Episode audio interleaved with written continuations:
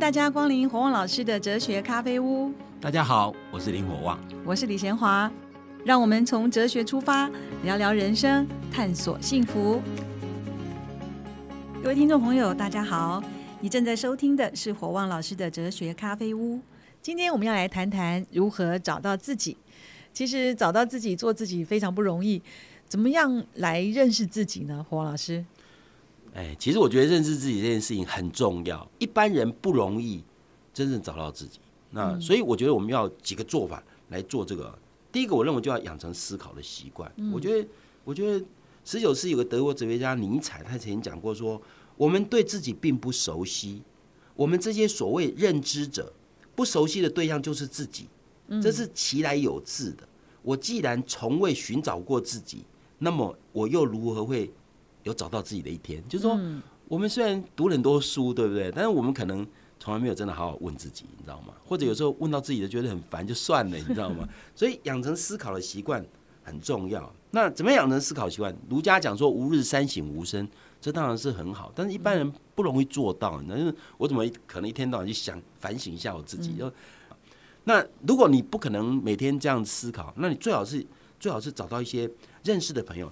呃，有比较好的朋友，常常进行抬杠啊，抬杠也可以啊，或者讨论。也就是说，你要在你的日常生活有自觉的跟人家谈话讨论的时候，经常问为什么？嗯，你知道吗？因为问为为什么会使问题会更进一步深入。所以你发现，你跟人家讨论过程当中，也许你本来觉得你的主张很有想法，你当可是你跟人家讨论过程当中，你可能觉得哎，别人讲的更有道理啊。嗯，那那你会打开你的胸襟嘛？你会让你自己更棒嘛？所以换句话说，传统社会经常教父母都是是非题，是或非，对啊，就这样，不是对就是错，那这样。可是事实上，当代社会如果是一个多元价值的社会，应该是问答题，就是什么问题？申论。我我常常讲，就是在我们家哈，我们家很少是是非题啦。其实我跟我太太之间讨论一些事情，都是一大堆问答题，你知道吗？子女跟我们也是一样。那这样其实会养成孩子思辨的习惯，就是说，你做任何事情不是说我要这样。我问一下为什么？为什么？你讲个道理给我听嘛。所以讲个道理给我听这件事情，我觉得对自己对别人都非常重要。所以如果能够用问答题取代是非题，我觉得是一件很好的思考习惯。养成思考的习惯，能够对自己在思考上的盲点，有时候会比较容易去除。因为我们容易盲点，就是我们常会觉得自己很厉害，然后觉得自己就是对的。但是如果经过别人挑战，也许会让你自己知道说。原来我也有缺点，然后有些可能我有不足的地方，这样其实会让自己变成一个更棒的人，你知道吗？所以这是很重要的事情。虽然你说这个表达自己的意见、想法，跟人家对话会理解自己，可是有些人的个性很内向、很害羞啊，他根本不敢在公开场合讲话。难道这种人就不容易认识自己？其实这就是一个很重要的概念，就是说，对有些人内向害羞，因为在传统中国的教育之下，一般孩子不太敢发言，由于在公共场所发言。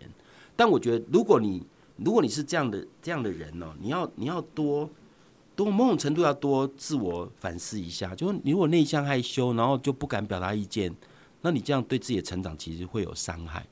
我每次都拿我自己做例子，我其实是个非常内向害羞的人，一般人不太容易了解我怎么会是内向害羞。嗯，其实我常常讲说，我小时候呃小学功课非常好，小学二年级开始就当班长，然后一直当到六年级。那偶尔要开班会，我的导师叫我上台主持，真的他怎么逼我都不不上台，我不敢上台。哎，小学同学全班同学都很熟，哎，你不敢上台，哎，就是很内向很害羞。嗯，到了到了中学，我我因为要通车，因为我小时候住关渡，关渡那时候只有一家小学，那上初中就要到北头去念。啊，通车旁边只要坐的是女生，我头都不敢动，我就是非常很 非常害羞。我我上了大学就觉得说。如果你想对社会做点什么，你连表达意见能力都没有，你怎么怎么可能？所以我上了大学，就告诉自己，我其实是逼自己，任何有机会讲话的时候，一定要上去讲话。我每次在准备上去讲话的时候，我常常讲天人交战呢。一上去讲话的时候，讲的又急又快，又急又快，讲话又满面通红。但现在我完全不不不害怕，知道吗？完全不害怕，就是一次两次。你就习惯了，你知道吗？所以我觉得人要养成呃这样的习惯呢，就是即使你是内向害羞，如果你希望你自己变得不一样，或者你希望你自己能够有一天对社会有所贡献，你就要让自己的能力要更强。那更强的方式就是要逼自己要表示意见。那表示意见，同时更能找到自己，你知道吗？因为更能表示意见的人会知道自己会想什么，会做什么。那这其实还蛮重要的。那当然，思考习惯会帮助我们，可是只靠思考就可以认识自己吗？还有没有别的方法？另外一个方式就是在人际间，其实可以发现自己。那我们很少说坐在那边啊思考、枯坐冥想就会认识自己啊。要了解自己、认识自己，其实最好的方法是接触别人。所以有时候我们可以讲说，别人就像自己的一面镜子一样。譬如说，我常常拿我自己做例子，因为这是现身说法比较容易啊。那我我如果我如果跟人家约会，如果有人迟到，我很不高兴。那有些人他跟人家约会迟到，他根本无所谓。他他自己无所谓，别人迟到他也无所谓，他觉得反正我也约会常常迟到。他不看重这个，但对我来讲，我我很在乎。就是说，如果有人跟我约会迟到，像当时我跟我太太交往，那时候是我女朋友的时候，她约会迟到五分钟，被我骂了爆骂到臭头，你知道吗？那当然，我我会跟他们解释原因。我说我为什么要在乎守时这件事情？因为我觉得守时等于尊重别人时间嘛。如果如果大家都守时，其实事情很容易办成，大家都同一个时间出现，那。不会浪费很多时间嘛？所以我非常重重视守时这件事情。所以我们家的孩子跟我的所有的指导学生都知道我这个习惯，所以几乎没有人约会会会迟到。那如果会迟到，一定要跟我讲一下，说他他会迟到。我不是一个完全不近情理的人，但是你我如果你是故意认为说，哎呀，反正跟你约会迟到没关系，那我就很不高兴。所以对我来讲。我会发现到说，别人约会如果跟我约会迟到，我会不高兴，代表我是这样的人，你知道吗？所以如果约会经常迟到的人，大概不容易当成我的朋友。所以事实上，你在跟人交往当中，你会发现某些特质你很在乎，某些你可能无所谓，你知道吗？比如说我跟人家约会，他到底穿什么衣服来，我完全不会在乎，你知道吗？所以换句话说，像这些东西，就是你知道你重视什么。那有些人会非常重视别人的外表，嗯，比如说，比如说贤华如果要跟我约会，有没有化妆？有人会在乎哎，可是我完全不在乎。所以，比方说，一个人如果从跟别人交往当中会看到自己的某些特点，所以哪些是你喜欢，哪些是你不喜欢的，会反映出你自己的价值观。也就说，也许你一开始不是那么明显啊，我怎么会讨厌这种人啊？我怎么会这种人？我越想越难，越越不想跟他在一起。哎，有这种事情，你知道？有些人我们发现跟他交往，跟他交往以后，发现说这种人以后少少来往为妙。那我想，为什么会这样子？代表你有些价值观在里面，所以不合乎这种价值观的人，你就会比较不喜欢在一起。那我经常讲说，我我不太在乎我我吃东西是吃什么，我比较在乎跟谁吃。表示我很在乎跟我吃饭的人是不是呃心灵相同的人。那有些人觉得说，管他的好吃就好啦，管他是跟谁吃。那那我对我不一样。所以换句话说，因为你在这种跟人的交往过程当中。就别人就像一面镜子，这面镜子照出你的喜欢或不喜欢，嗯，其实某种程度反映出你的对自我的了解哦。那我觉得其实最好的方法就是说，就说一般人如果没有这种机会可以经常跟人家接触，像学生时代尤其是，我觉得应该投入社团。那如果当大人了，你也许可以投入一些环保活动啊，或政治活动，就是你比较喜欢的一些兴趣哈，那你可以加入。在这种过程当中，其实有很多你可能在。没有参与团体活动之前，你没办法想到一些东西。比如说，我经常跟学员讲说，你读大学一定要参加社团。我说，大学里面的课本是知识，但是在参加社团当中会获得智慧，因为只有跟人跟人的接触，如何处理人跟人之间的关系，才会产生出生命当中很难用书本上学到的东西哦，那就是智慧的东西哦。嗯，所以我说，譬如说，你看一个人办，比如假设学校里有园游会。你你去办一个园游会的活动，你不是别人办园游会你去参加就好，而是说你要去承担一个责任，比如你你去当干部啊，那你办一个活动，你看到一个活动成功，你以为他背后没有付出很多心血吗？很多人可能因为这个活动做了很多构想，应该买什么东西，应该卖什么东西，应该怎么安排，应该怎么布置，怎么宣传，这些东西都是一些经验。所以我说，即使一次活动失败了，你也学到很多教训，你知道吗？所以多去参与共同活动。多多跟别人接触，也就是你多跟别人多面向的接触，就会多面向的开发自我。那这样对自我了解，就可能让自己更严。所以千万不要把自己封起来，然后不跟别人接触。要了解自己，不是把自己封起来就可以了解自己。跟别人接触，你碰撞就知道你的棱角是什么，然后这些棱角到底该不该留着。嗯，那有些时候，我我常常讲说，我虽然知道我有脾气很不好，会得罪人，但是有些人我不得罪，我对不起自己，所以有些人我得罪，我就是要得罪你，你知道吗？我很清楚我的价值观是什么。如果一些对社会真的很烂的人，我不得罪他，真的对不起社会，你知道，对不起我的良心。所以我现在比较清楚哪些我人我非得罪不可，哪些人我其实不应该得罪，你知道吗？对，嗯，真的哈，在人际关系中可以发现自己、认识自己，还可以调整自己。好，我们上半段就讨论到这边。那刚刚黄老师提醒我们，如果你要找到自己呢，虽然是不容易，可是如果你能够经常思考，养成思考的习惯，然后呢，在人际关系中互动，你就很容易发现自己。我们休息一会儿，待会儿再继续讨论。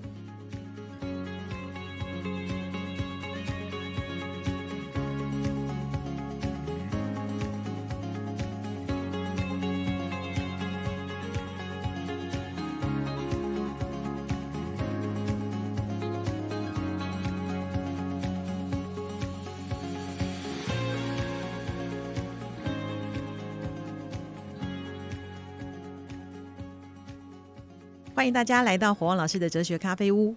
我们学习了一些如何找到自己的方式。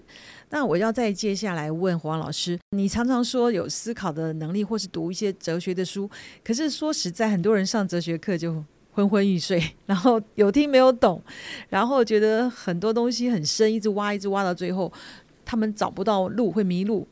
那怎么样去训练自己？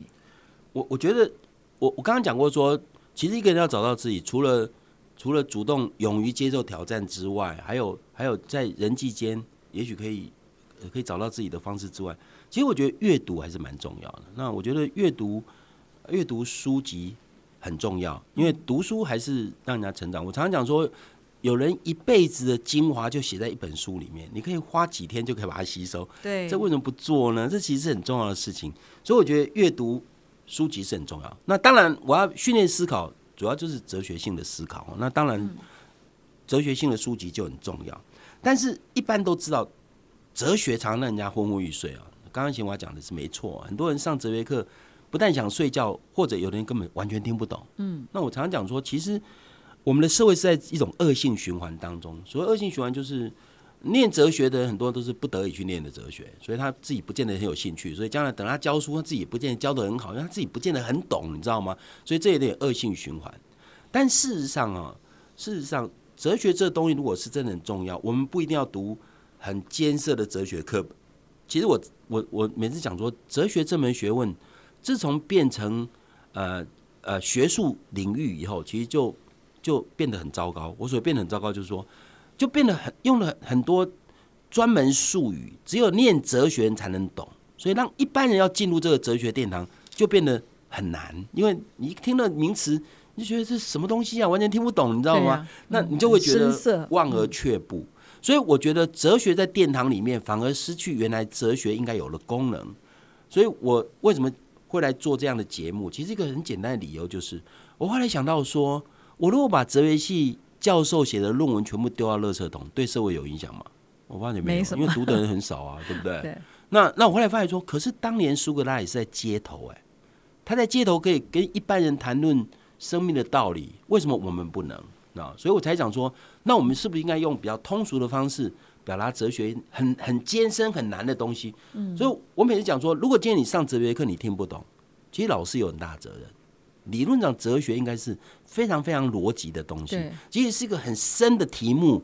哲学老师应该有能力用一般的语言表达出来，可以让各位懂。所以事实上，坊间已经有这样的东西哦，就是我我我我我常常讲，坊间其实有很多书籍是哲学性的书籍，但是它其实不是非常深刻，它是用通俗的语言来表达。嗯，所以所以通俗的哲学书籍其实是适合我们每一个人去读的。我举个例子来说明，这个通俗的哲学书籍其实是很有用的。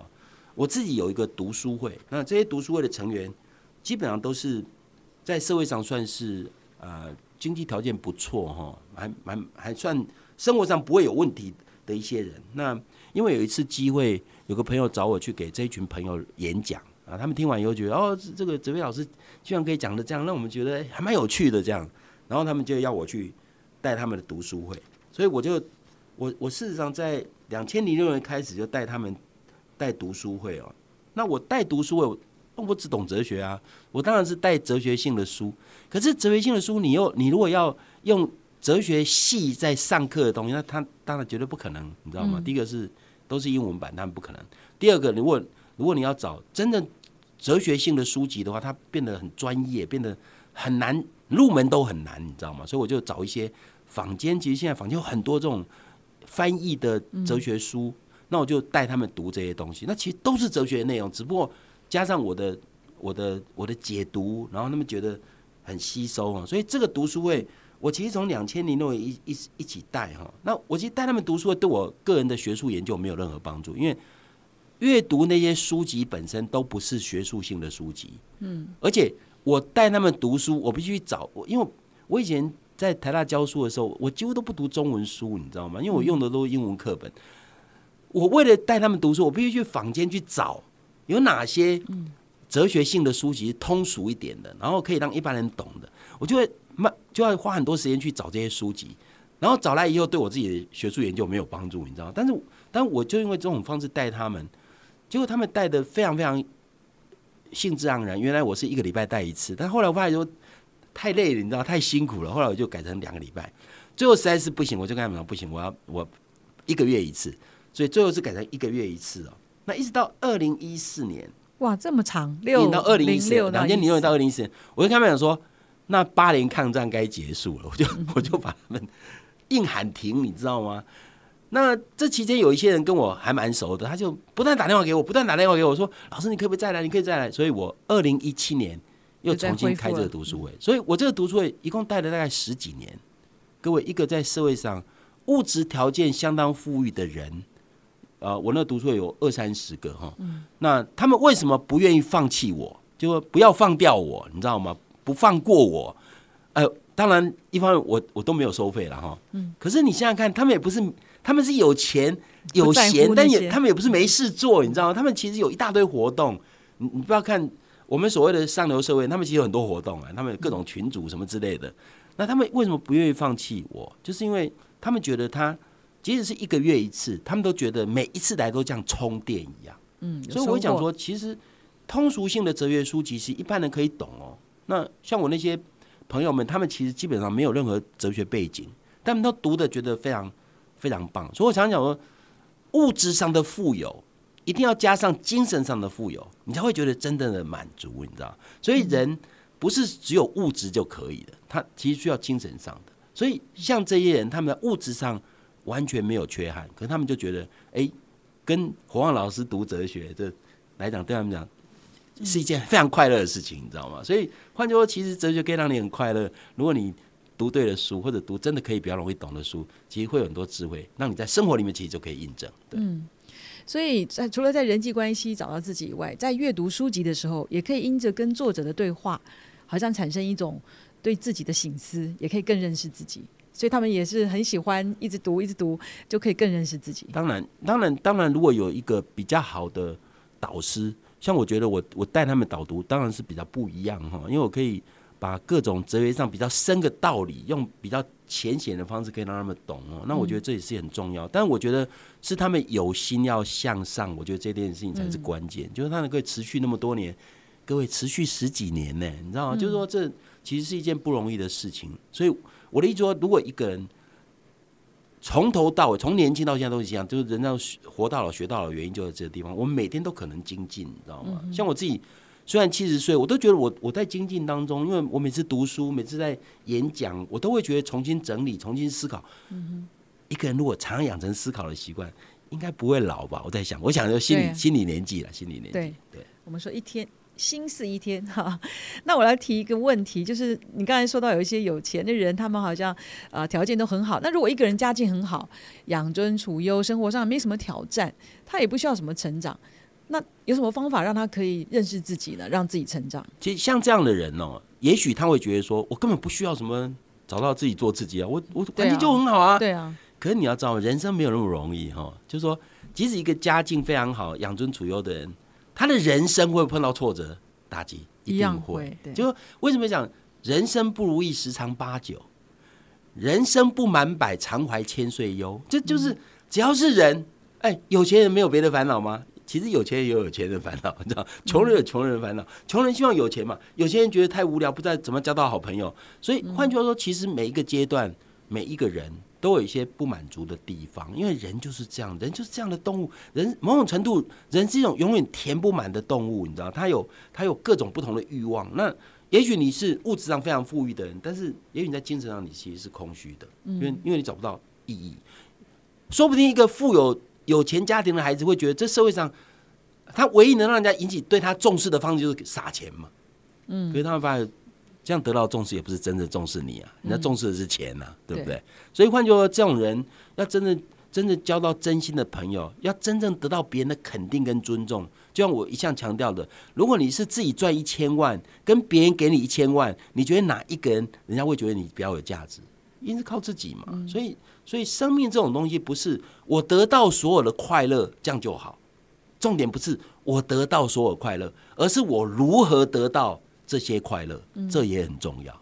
对对，那他们怎么样自我成长？他怎么样去发发展自己、认识自己？我现在讲说，如果是这样的人，他在生命中一定还有别的苦恼。他如果从那个苦恼去解决、思考，我这个苦恼为什么会产生？我必须怎么样才能减少这些苦恼？也许他就会让这个苦恼可以变得不一样。嗯，哇，好，我们这一集讲到怎么样找自己哈，黄王老师提供了好几个很棒的方法。首先呢，一定要养成思考的习惯，然后你要跟人互动，可以在人际关系中发现自己，在人群当中你尽量表现自己的意见和想法，然后面对挑战的时候要勇于承担。那最后呢，也要读一点书，哈，能够定期的阅读哲学方面的书，对你也很有帮助。我们今天讨论到这边，我们下一集再见。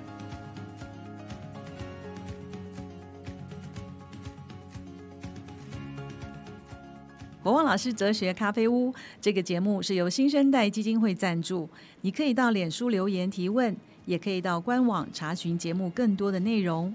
我们节目每个礼拜四都会更新。欢迎准时收听，今天节目就进行到这儿，我们下一集再会，拜拜。